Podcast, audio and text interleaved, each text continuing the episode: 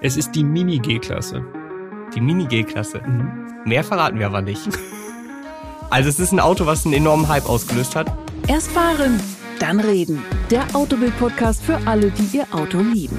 Die beiden Redakteure Jan und Peter schnappen sich ein Auto, testen es ausgiebig und gehen anschließend ins Detail. Was hat ihnen beim Fahren besonders gut gefallen und was hat sie genervt? Das alles hört ihr in Hallo, liebe Zuhörerinnen und Zuhörer von Erst fahren, dann reden, dem Autobild-Podcast. Hier ist Peter Fischer und da drüben sitzt mein Kollege Jan Götze. Hallo Jan. Hallo Peter, hallo liebe Zuhörerinnen und Zuhörer.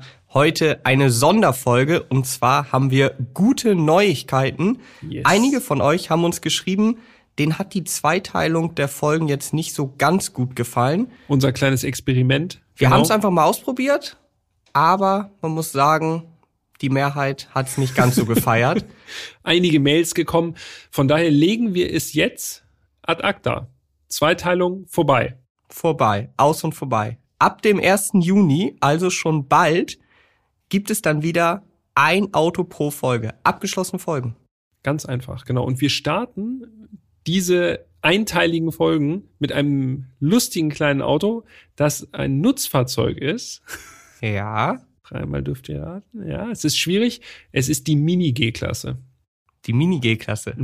Mehr verraten wir aber nicht. Also es ist ein Auto, was einen enormen Hype ausgelöst hat und nicht einfach zu bekommen war und ist. Wollen wir den Namen schon sagen?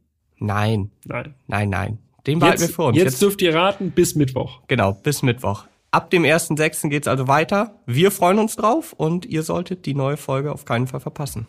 Bis dahin. Wir hören uns. Macht's gut. Ciao, ciao.